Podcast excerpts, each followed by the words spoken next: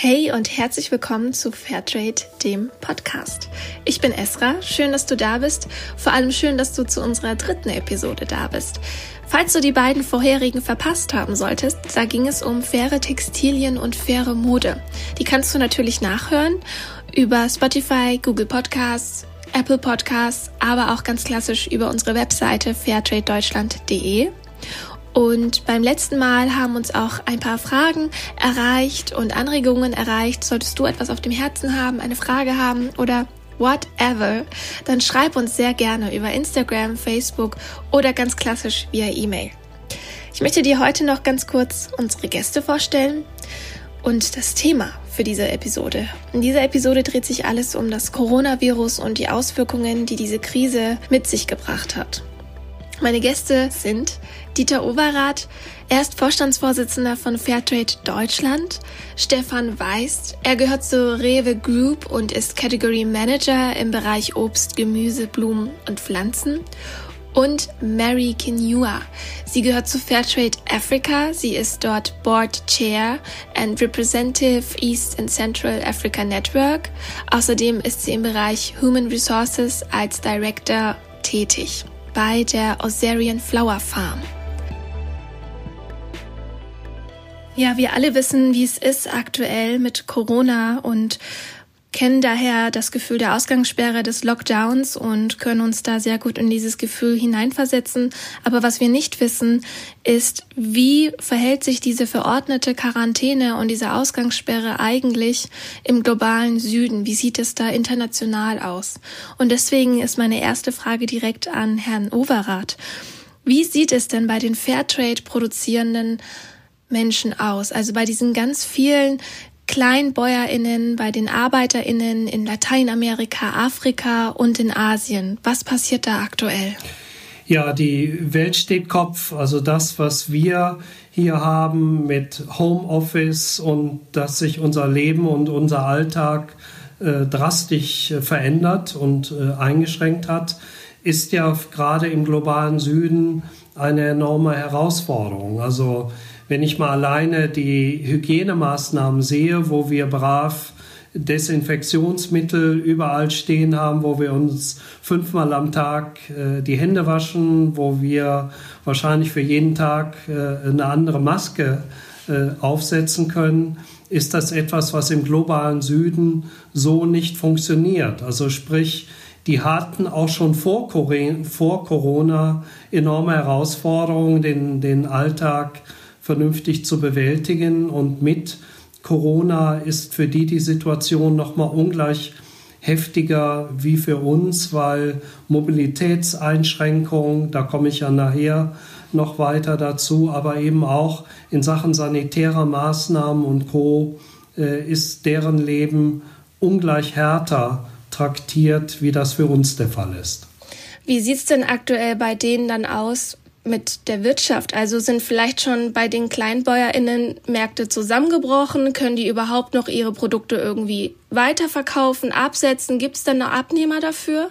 Also ich äh, fange mal mit Lateinamerika an, was ja für uns, für, für Kaffee und Bananen äh, die wichtigsten Produktionsländer sind. Also zum einen, ich nehme mal Mittelamerika, ist die Kaffeeernte eingeholt, zum Glück. Das war noch teilweise vor Corona aber der Kaffee müsste jetzt weiter be- und verarbeitet werden. Und da kommen wir zu einem großen Problempunkt, den wir eigentlich in allen Ländern, in allen Kontinenten haben. Das ist die Logistik. Soll heißen, dass der Transport erschwert wird, also sowohl vor Ort als auch genügend Container zu finden, um dann die Ware per Schiff zu uns äh, zu transportieren. Also das ist jetzt gerade in Mittelamerika äh, die Herausforderung, dass der Kaffee dann auch bearbeitet werden kann, die Kaffeebohnen in Säcke abgefüllt, äh, transportiert wird mit dem LKW zum Hafen kommt und dann hoffentlich Container bereitstehen, um dann die Ware nach Hamburg oder wo auch immer hin äh, zu verschiffen. Wenn ich nach Südamerika schaue, dann äh, stehen viele Länder, Brasilien, Peru und Co. stehen vor der Kaffeeernte. Das heißt, durch die Ausgangsbeschränkungen gibt es äh, zurzeit nicht genügend äh, Arbeiter und Bauern, die eben in die Kaffeefelder gehen können. Und wir hoffen äh, eindringlichst, dass, ich nehme jetzt mal Peru, das in den nächsten Wochen passiert, weil irgendwann werden die Kaffeebohnen an den Kaffeesträuchern schlicht und einfach verdorren. Also dann haben wir nochmal ein ganz anderes äh, Problem. Also insofern in den Ländern selber ist entweder die Mobilität, um zu ernten, oder aber die Mobilität für die Logistik äh, extrem eingeschränkt. Kann man sich das nicht so vorstellen wie hier in Deutschland? Weil aktuell haben wir ja auch zum Beispiel die Spargelernte laufen und da melden sich ja ganz viele Freiwillige bei den Bauern und sagen, hey, ich will helfen, ich will mir wenigstens auf diese Weise was dazu verdienen. Gibt's das nicht auch bei der Kaffeeernte? Also ich breche das jetzt mal so ein bisschen runter. Ne? Kann, also theoretisch oder geht das gar nicht, weil da drüben der Lockdown zum Beispiel viel schärfer ist als bei uns? Also wenn hier äh, Flugzeuge geschartert werden von Rumänien nach Bulgarien und trotz aller äh, Reisebeschränkungen das versucht wird sicherzustellen, weil wir alle wollen Spargel, ist das in Peru nicht so einfach. Das heißt, ungefähr die Hälfte der Leute, die eigentlich bei der Kaffeeernte sein sollten, können sich derzeit nicht fortbewegen. Es gibt keine Busse und es gibt teilweise auch harte Ausgangsbeschränkungen. Es sieht so aus, als wenn es sich etwas lockert, aber die Voraussetzungen sind komplett äh, andere wie hier. Was noch erschwerend hinzukommt, und das haben wir eigentlich immer weltweit bei unterschiedlichen Situationen, dass auch die, die Börsenpreise, also zum Beispiel bei Kakao oder Kaffee, die Preise runtergehen. Also neben den erschwerten Bedingungen vor Ort sind auch Einkommensverluste äh, zu befürchten. Und das ist natürlich äh, dann nochmal ein enormer Nachteil, der dazu kommt, dass sie schlicht und einfach weniger Geld bekommen für ihre Ware. Und wie sieht es denn eigentlich mit anderen Lebensmitteln aus, zum Beispiel Bananen oder ähm, ja, Zucker? Zucker ist ja auch ein sehr lebensnotwendiges Lebensmittel. Wie sieht es da mit dem Export aus oder mit der Ernte? Verdört dann auch einfach die Ernte? Also bei Bananen, das wird Herr Weiß ja am äh, besten wissen, haben wir äh, zum Glück eine relativ gute Versorgung und wir haben ja äh, weiterhin, die Leute trinken ja zum Glück weiterhin gut Kaffee und möchten auch Bananen haben.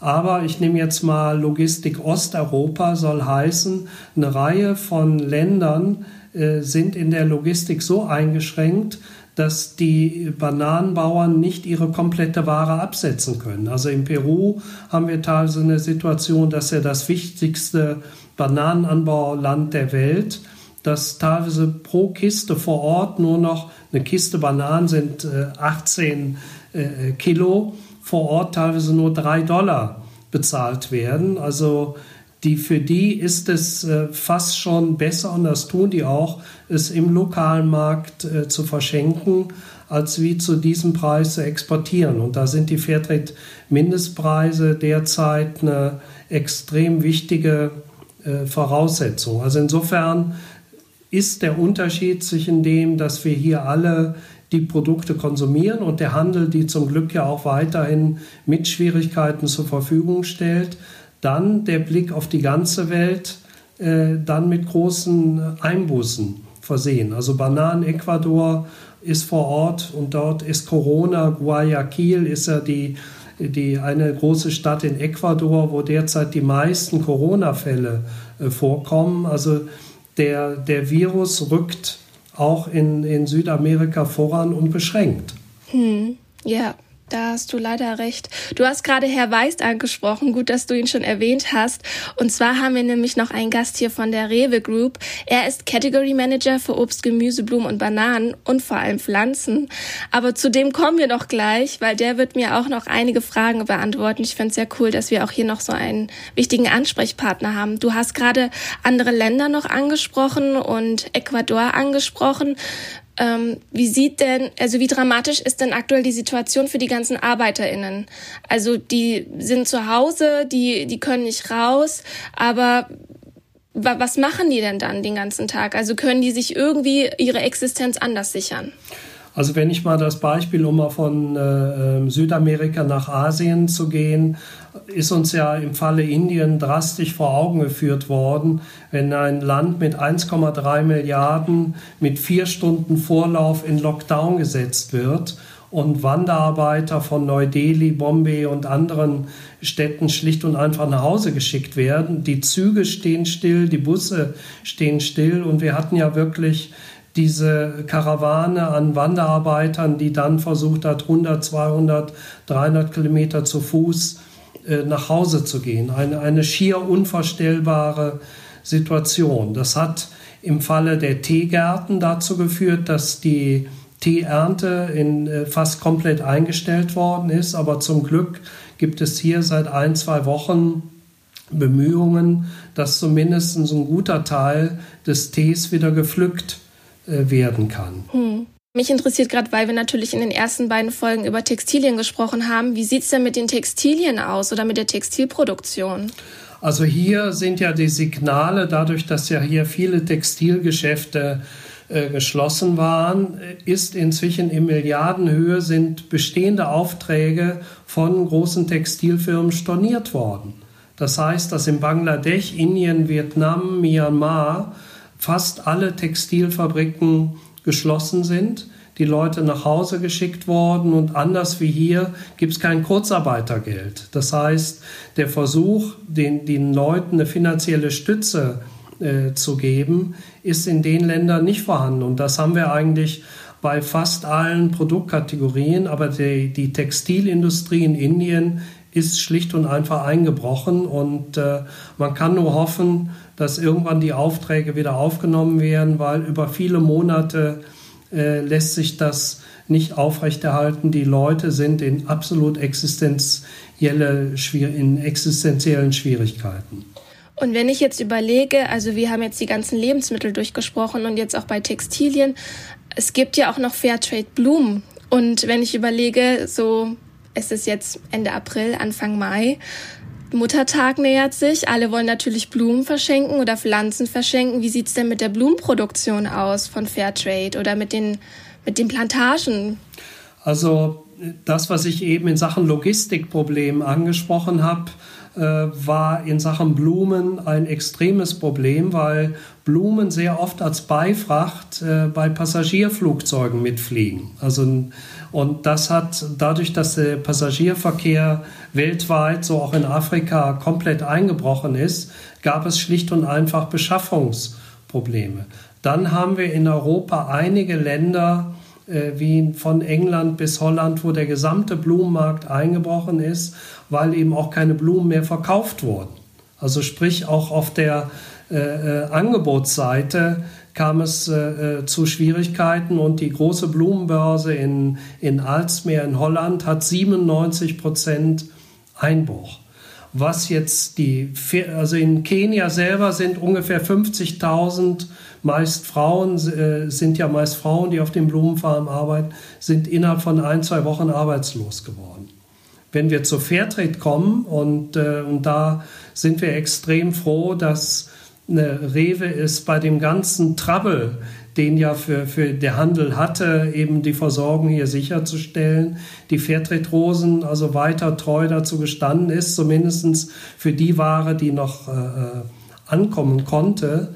Und, und das zeigt, ähnlich wie beim Kaffee in Südamerika, wenn die Fairtrade-Mindestpreise, Fairtrade-Prämie bekommen, dass das eine wichtige Kompensation ist, in dieser extremen Notsituation nicht komplett äh, vor dem Nichts zu stehen. Aber Blumen war ein, eins der extremsten Herausforderungen. Wir sind froh, dass wir gleich den Experten auch haben, der uns das dann nochmal mal äh, ein Stück äh, genauer sagen kann. Und äh, die große Hoffnung, die wir haben, ist eben, dass es im ja. Mai wieder ein Stück mehr anläuft. Das hoffen wir auf jeden Fall auch. Danke dafür, dass du das so ausführlich erklärt hast. Also man kann sich das gar nicht vorstellen. Natürlich zählen Blumen oder Pflanzen nicht zu lebensnotwendigen oder existenziellen Sachen wie, was weiß ich, Mehl, Kaffee, Bananen etc. Das sind ja keine Grundversorgungsmittel.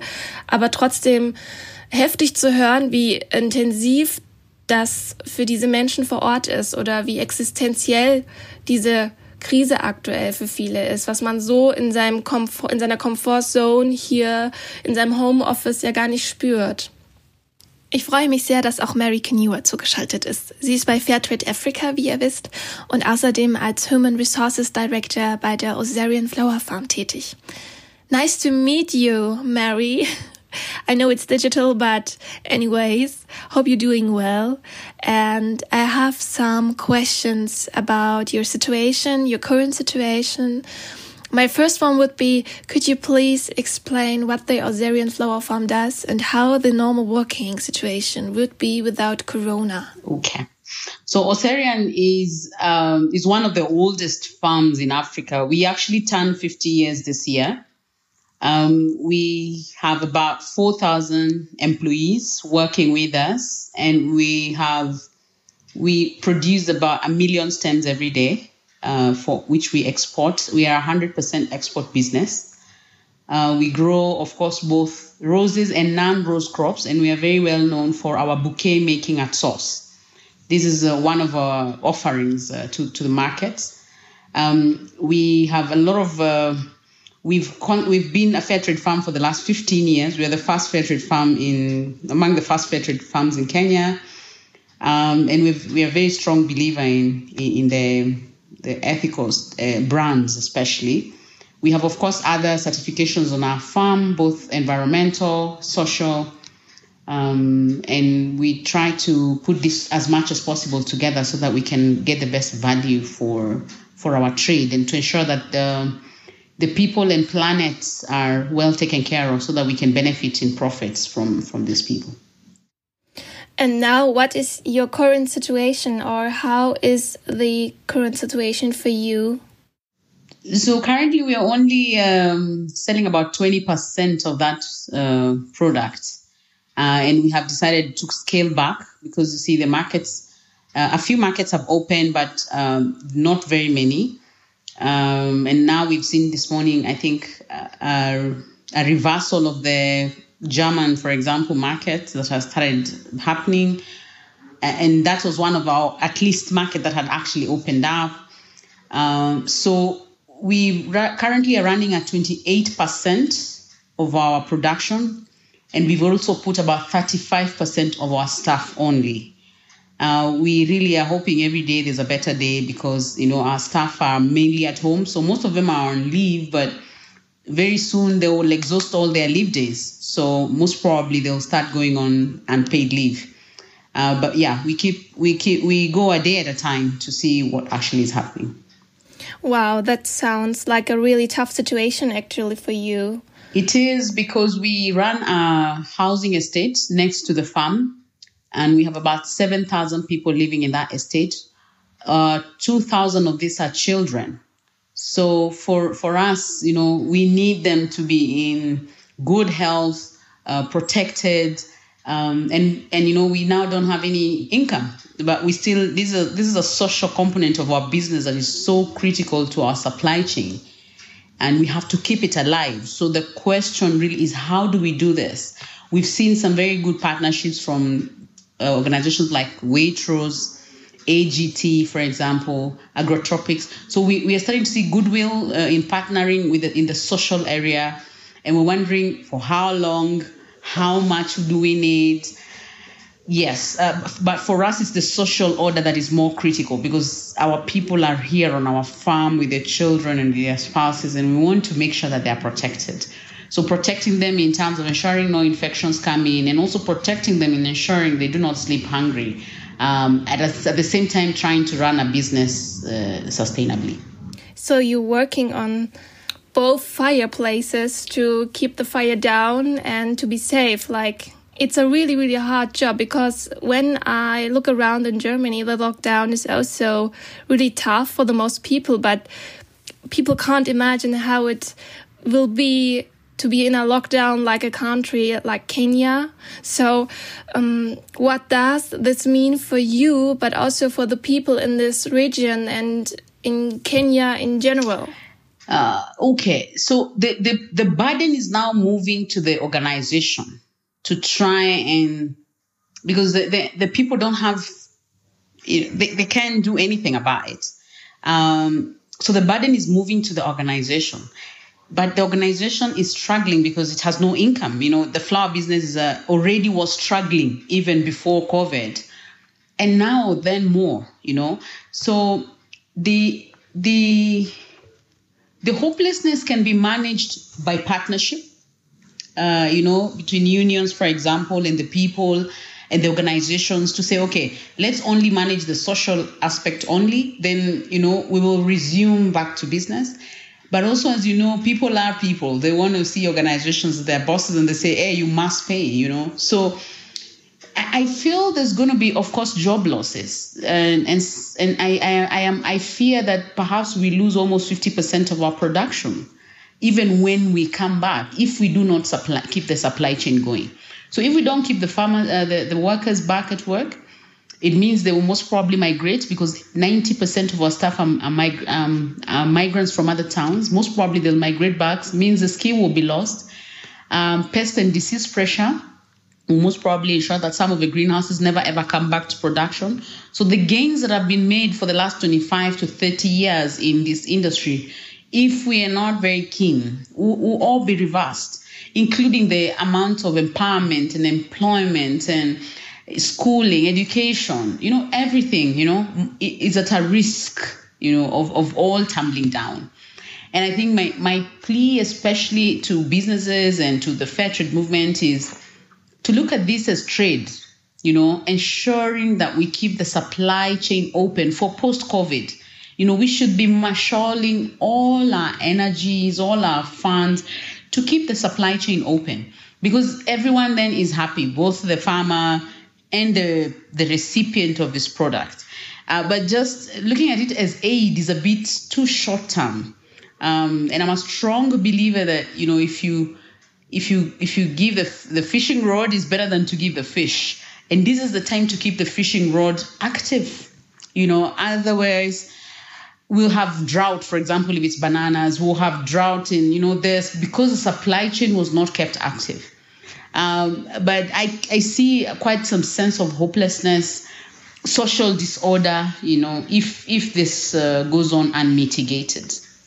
Sounds re like a really bad situation or like a really depressed situation for many people who are trying to work or trying to live and um, do their jobs, but with this hopelessness and this kind of depressed depressed feelings, I guess the people can't stay up or um, have the positive mindset to be it's gonna be better covid 19 will gone and we can go forward we can do something and i think the solutions you're working for are sound really great and um, I think as a chair of uh, the board of Fairtrade Africa, you also have insights to the commodities. And other flowers and the other market spaces, like you said, coffee, banana, etc.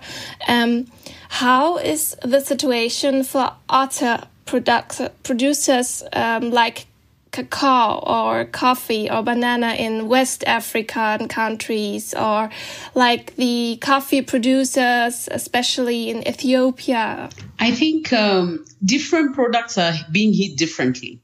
So, for example, we saw the auction in Kenya, the tea auction in Kenya, for example, the price go up because there was a lockdown in India. You know, so one of the markets. So we've seen different products react very differently. Cocoa, for example, is a is an all year round contracted crop, which means the crop has already been contracted. Eh, there's there's no downtime there. Uh, but then flowers and fresh produce is immediately. So you benefit from the lockdown in India, I guess. We did benefit from India. Different products are, are going to be hit differently. Uh, like I said, tea benefited from the lockdown in in India. Asia, in India. Yeah. Um, but also the, the biggest hit I think is on fresh produce because it means that if you, you cannot airlift, it has to be dumped on the same day. And some of his fresh produce, whether it's vegetables or flowers, is a, a, a daily conversation. The other places where we are seeing an effect is where the governments have put lockdowns and curfews. So, for example, if you want to go, uh, I think in Ethiopia, the, the curfew does not allow them to work for longer hours. So that is really the effect, but not not in terms of depressed markets, the most hit product is the fresh produce because freight has been closed. And then also now you have products not being able to access. And, you know, fresh produce is generated on a daily basis. So in this case, then there's actually losses. But of course, down the line, we'll have other products being hit. You know, if this continues like this, and we might have other products now getting hit. Bananas, for example, because of freight in uh, West West Africa, um, where they cannot, and this then should activate our our south to south trade you know, so that we are able to sell our product in the south without really 100% depending on the European markets. So this is something we, you know, that it's uh, the future has been accelerated, and I think this is something we need to really look at as Fairtrade Africa. Also, the seat as a member of FI. FI is the Fair Trade International Board. Uh, as a member of FI board is to is to just look and see how can we leverage on the movement to ensure that and it will survive because without the without the the producer, there's no market, no. Yeah, so right. yeah, we we we at, at the FI board, I want this message to be clear that we are we are one. We we are one. You know, without one piece, then it's not complete. At the FTA is to look at where is the real need, where is the biggest need. FTA is Fair Trade Africa, and how can we plug in not in a relief kind of way, but in a trade way this is the most critical so that then there's true impact and the sustainable impact. And then, of course, at farm level, is to have this consistent engagement with employees or, or producers and say, hey, this is a world problem. A world solution will be found. But how do you quickly adapt to the change? Where which areas do you look at immediately so that then you do not have so much impact at the end.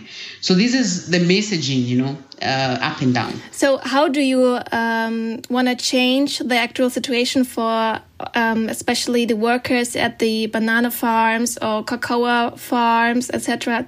How the um, products could be earned so you can um, work with it and to get it expanded to the European market, especially like Germany or something, because the people here are buying and buying and buying and um, want to keep all these goods and all the stuff, especially like coffee, banana, sugar or something um, especially toilet paper is here really holy. I think you've heard already.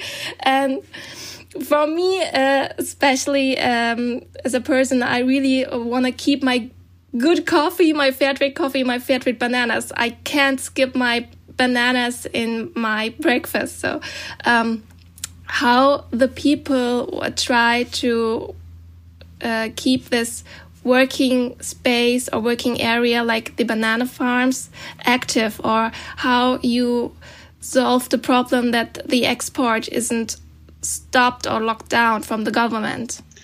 So there's different things for locally or in the with our governments is to lobby them you know to appreciate that this is an essential service.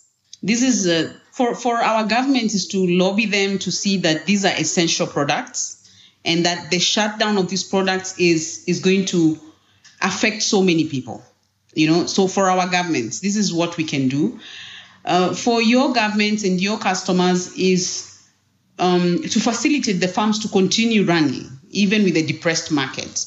So I, whichever way we do it whether it's to lobby your government to you know give uh, subsidies or for maybe particular things um, so generally, to, to, to work together both at the market level and at the producer level to to ensure that the, the supply chain is kept alive. You know, the the farm is kept alive. Because if the farmer has no income to pay workers, there'll be no workers on the farm.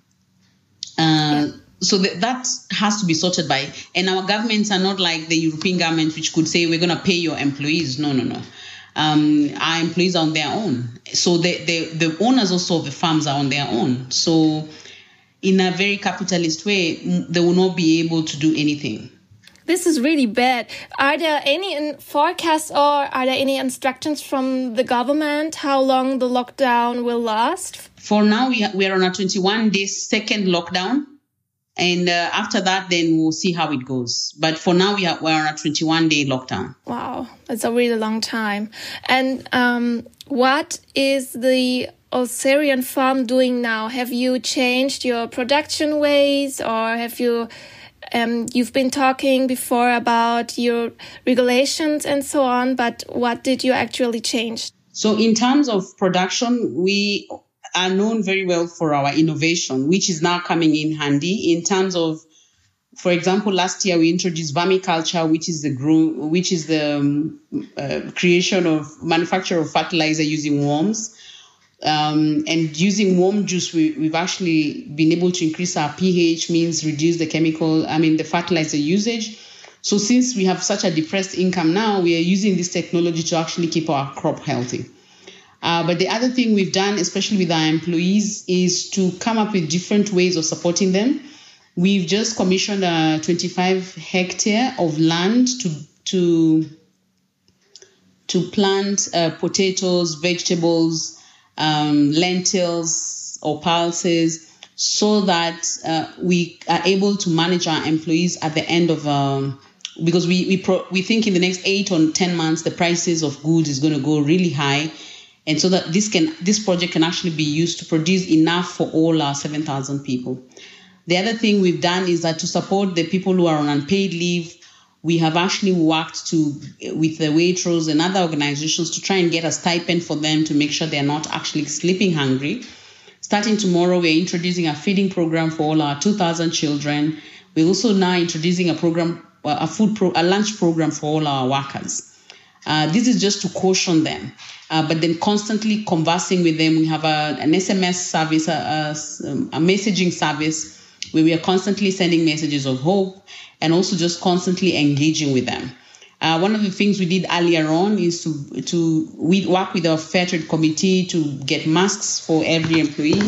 You can see mine is here because now it's mandatory for us to to wear this, and we got them small little size sanitizers for every person to carry in their handbag, so that they always have it. So we, as we try to ensure that their health is managed. So as a Syrian, these are some of the initiatives we've taken to, to, to just ensure our people are well taken care of. That's really great that you take such a good care of your workers and of all the people who are living there and sleeping there, eating there. That's so great to hear. Um, I love the kind, uh, how kind you take this mask mask on. Yeah, it's really pretty on you. yes, it is. I love it yes it's really creative it's a really creative and positive way to manage this current situation with this covid issue yes and this so was my, and this was made by our own employees they they made really? 7000 of this Wow. Yes. That's great. That's really, really great.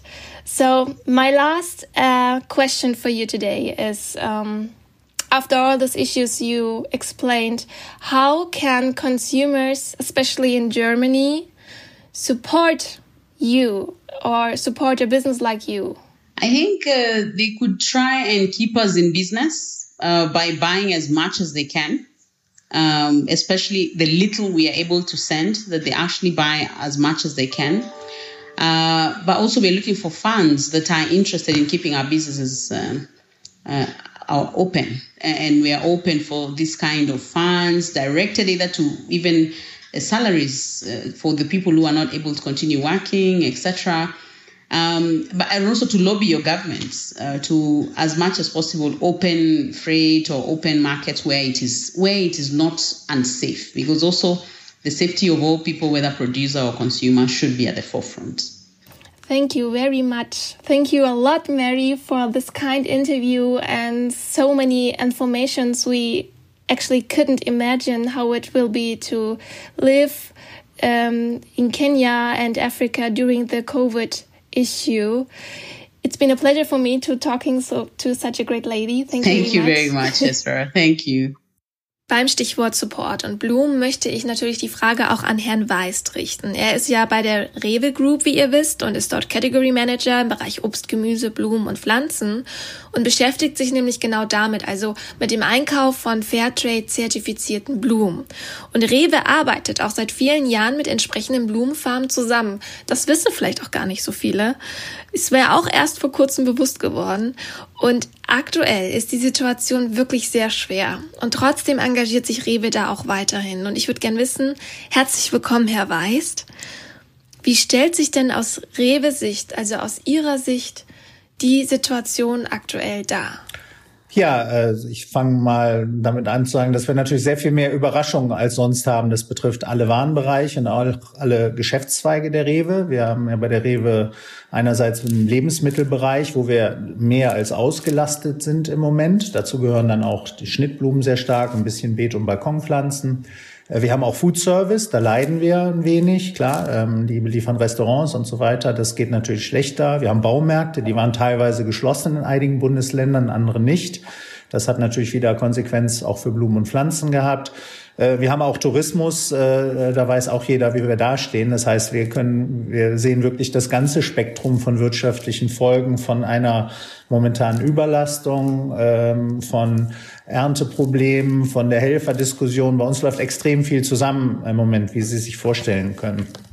Bei Blumen und Pflanzen ist es so, dass wir es eigentlich die ganze Zeit geschafft haben, Versorgung recht nah am Vorjahresniveau zu halten, teilweise ähm, sogar über dem Vorjahresniveau. Ähm, das war gerade am Start ein logistischer Kraftakt überall. Das war ein logistischer Kraftakt ähm, in, der, in den Produktionsgebieten. Das war ein Arbeiterthema in anderen Produktionsgebieten. Das war äh, Flug, Seefrachtproblematiken. Das waren unsere Läger, die komplett ausgeschöpft waren. Dann musst du als Einzelhändler dir überlegen, naja, was lieferst du denn jetzt raus?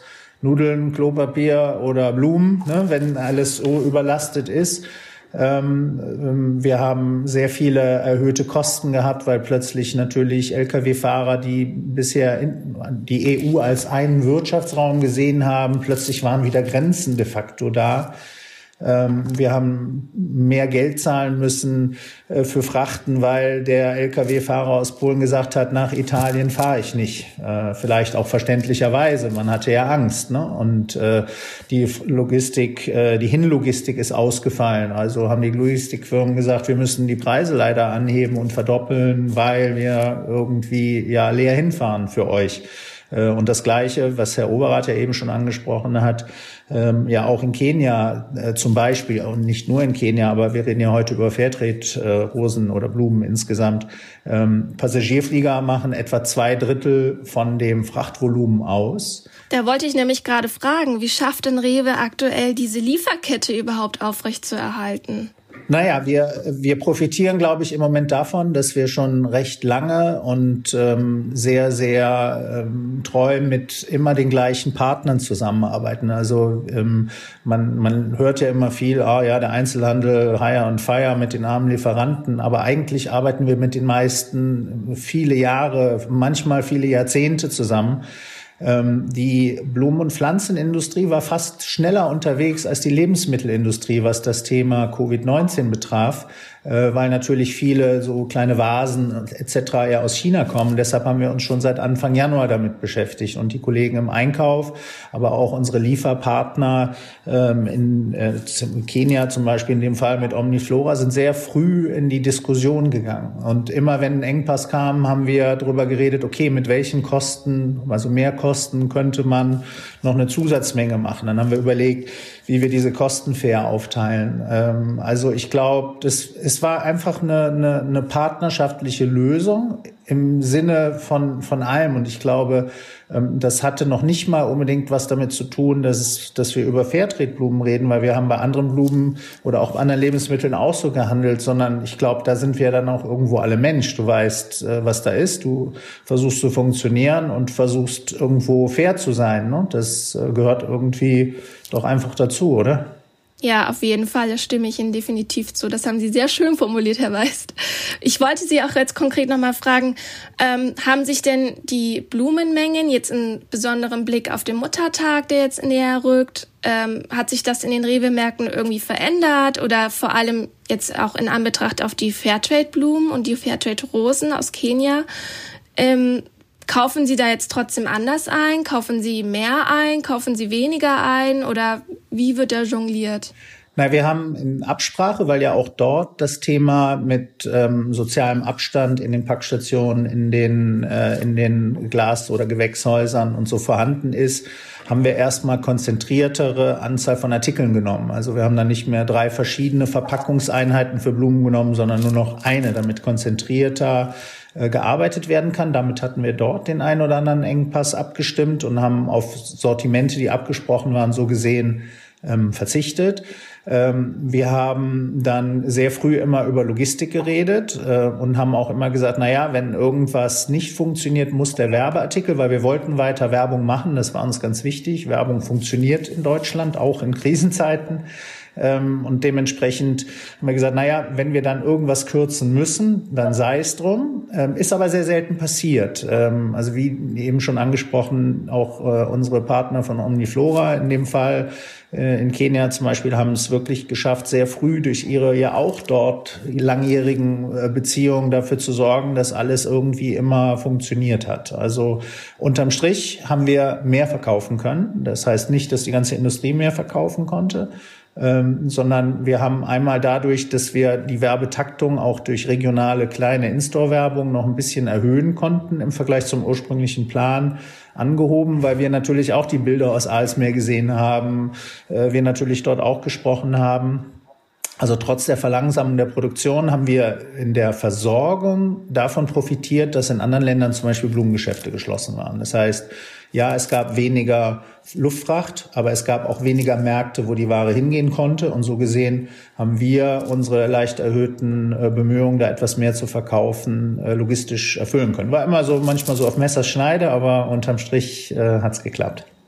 Und wie sieht's denn jetzt aus, ähm, weil wir vorhin auch über Kaffee und Bananen und Zucker und so weiter gesprochen haben, gibt's denn da auch nochmal Besonderheiten zu Fairtrade-Produkten? Also dass der Kaffeebezug zum Beispiel, ich weiß nicht, ich habe eine Barista-Maschine, ich kaufe immer meinen Fairtrade-Kaffeebohnensack, so biozertifiziert und den habe ich in den letzten Wochen auch regelmäßig immer wieder finden können. Ich kaufe den zwar alle zwei Monate mal nach, aber gibt's da auch Veränderungen? Ähm, also ich bin jetzt kein Kaffeefachmann, deshalb kann ich Ihnen das nicht wirklich beantworten. Ähm, ich bin aber sehr wohl bei uns eingebunden, wenn wir über Versorgungslage insgesamt reden. Und Kaffee war jetzt keins der äh, Notthemen. Die, äh, die größten Notthemen sind in der Regel nicht Fairtrade zertifiziert, zum Beispiel die Toilettenpapierrolle. Das stimmt, die Toilettenpapierrolle. Existenziell. Das Symbol, das Symbol der Covid-Krise. um nochmal auf die Blumen zurückzukommen. Ähm, schätzen Sie die Mengenentwicklung in den nächsten Wochen jetzt rund um Muttertag, Geburtstage und so weiter äh, nochmal ein bisschen anders ein? Also bleibt das vielleicht stabil? Wird es weniger? Also wir, wir hoffen im Moment noch und äh, man sieht es eigentlich auch so aus, dass wir stabil bleiben. Wir wissen noch nicht, was mit den Beisortimenten ist. Ähm, wir sind auch erneut in der Werbung, also wir freuen uns über jeden, der dann auch unsere Märkte dafür besucht.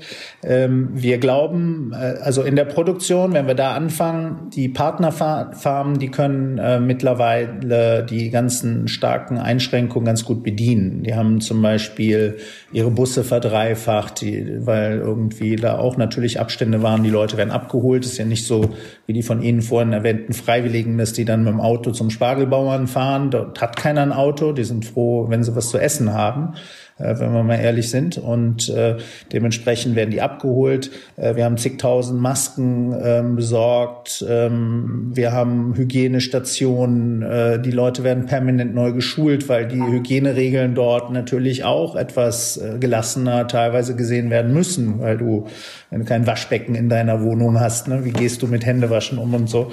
Ähm, die Luftfracht bleibt die Herausforderung. Da passieren auch leider immer wieder Last-Minute-Probleme. Wir haben sogenannte Ost-West-Frachten. Die werden im Moment, ähm, rufen die freien Frachtraum ab, sprich, äh, wenn man liest, Antonov-Maschine landet aus China mit drei Millionen Atemmasken. Das ist, das sind Flieger, das ist der Wettbewerber von uns. Ne? Wir alle haben eine begrenzte Anzahl äh, von, von Fliegern, die da verfügbar sind. Ähm, da haben sich teilweise Luftfrachten verdreifacht, vervierfacht ähm, für die Ware und ähm, dann muss man halt immer abwägen, wie, wie geht man damit um. Ähm, wir glauben im Moment, ähm, dass wir bei Standardartikeln vielleicht ein bisschen Abstriche machen müssten, eventuell für diese, für die Muttertagswoche, weil da ja insgesamt die Nachfrage wieder ansteigen wird. Was sind das denn so für Standardartikel? Ähm, das sind dann zum Beispiel ganz normale Rosen ohne Beiwerk. Das sind die Multibeipackungen, wo mehr Rosen drinne sind. Äh, das sind, äh, das sind Nebenartikel, die nicht unbedingt Fairtrade ähm, die nicht unbedingt Fairtrade zertifiziert sind.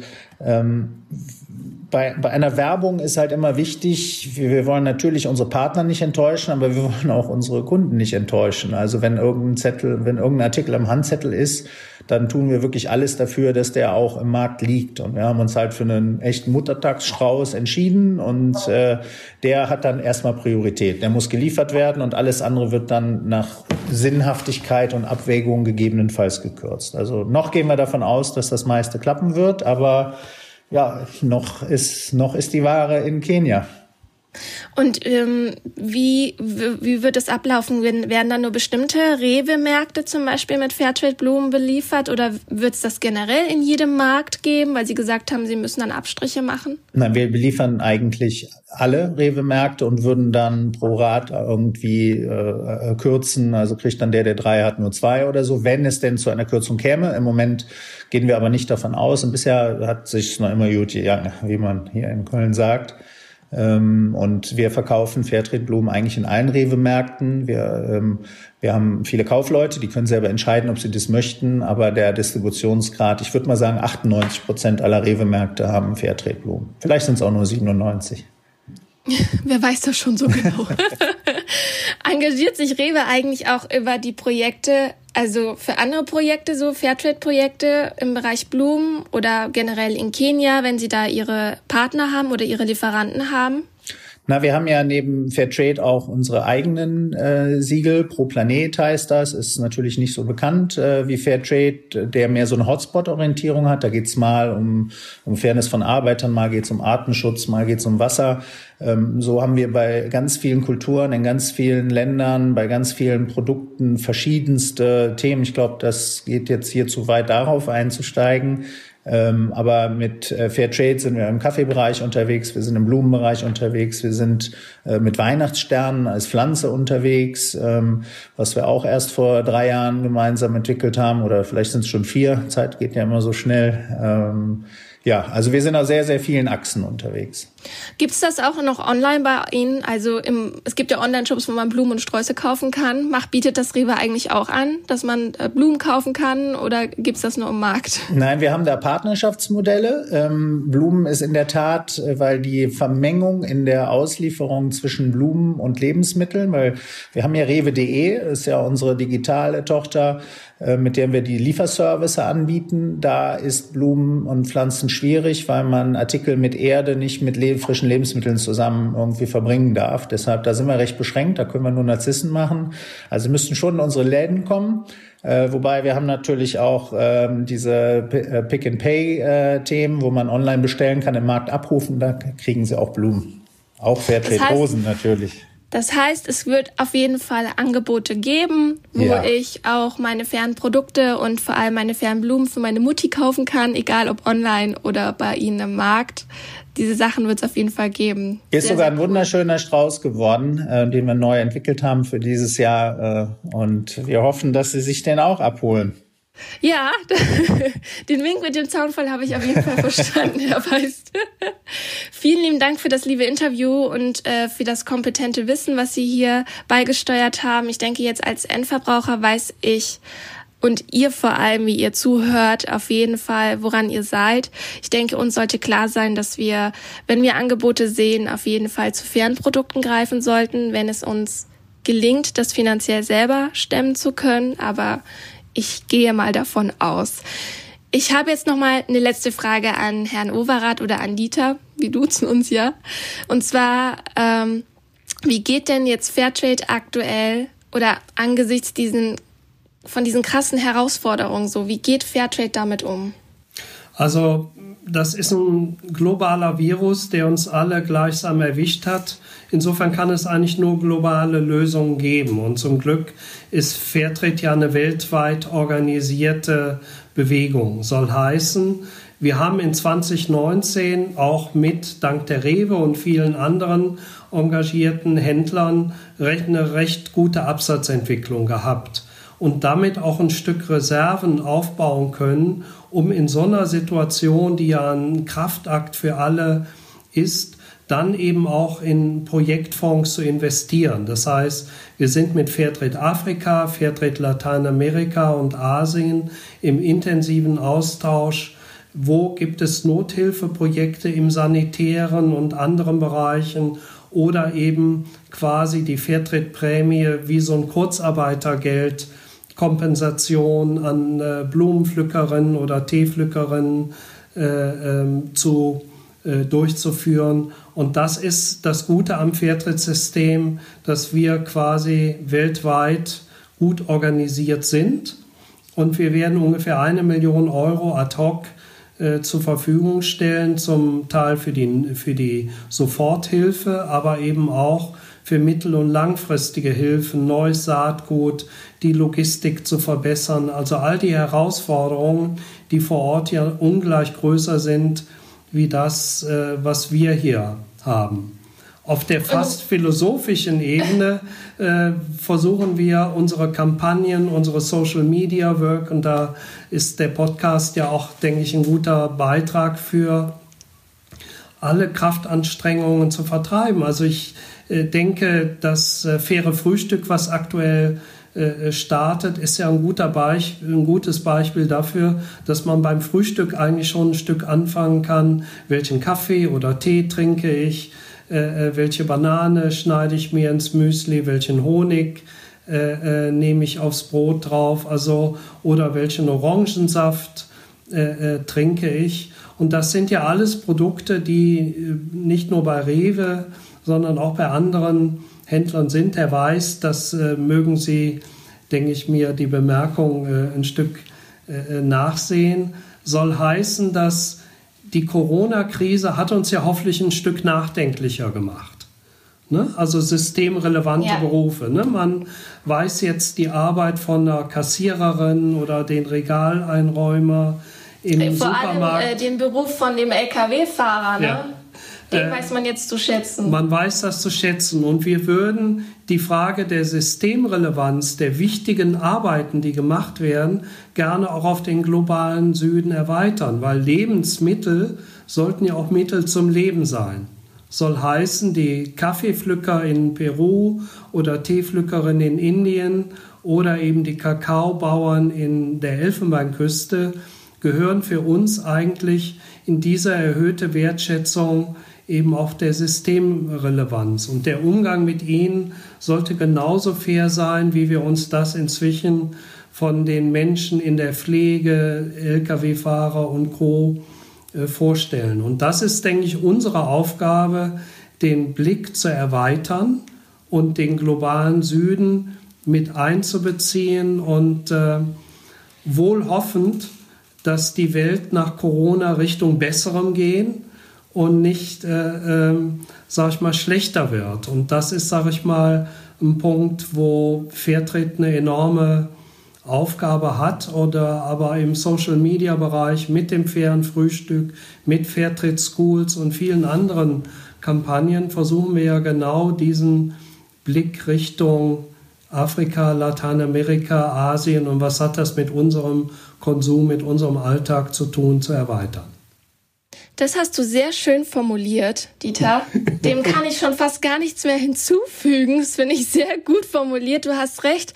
Ich finde auf jeden Fall, dass es bei jedem Einzelnen daran liegt, dass man vielleicht sich jetzt noch ein Stückchen mehr mit Nachhaltigkeit befasst, mit fairen Lebensmitteln und fairen Produkten befasst, sich äh, selber vielleicht nochmal fragt, ähm, muss ich jetzt unbedingt die zwölfte Packung Klopapier haben oder kann ich die jetzt mal jemandem anderen überlassen?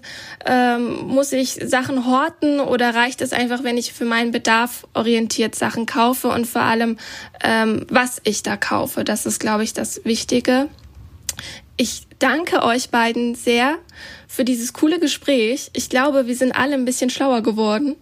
Ich glaube, wir sind uns da alle einig, wenn ich sage, dass das Coronavirus unser aller Alltag gerade bestimmt und in Schach hält. Ich möchte mich an dieser Stelle bei meinen tollen Gästen bedanken dafür, dass sie mir aus ihrer Sicht erzählt haben und uns da ein Stück mitgenommen haben. Vor allen Dingen Mary, weil sie so eine krasse Sicht nach Afrika zeigen konnte und uns klar machen konnte, wie wichtig es ist, auch da weiterhin die Fernprodukte zu kaufen und irgendwie zu versuchen, die Menschen zu supporten.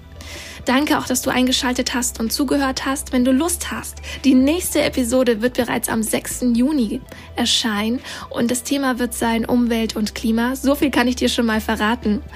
Und aktuell läuft auch eine coole Kampagne bei uns in den sozialen Medien unter Hashtag Fair in den Tag. Schau auch gern da vorbei. Mehr Infos bekommst du wie immer auf unserer Homepage fairtradedeutschland.de. Und abonniert natürlich den Podcast, darüber freuen wir uns. Also bleib gesund, pass gut auf dich auf und bis zum nächsten Mal.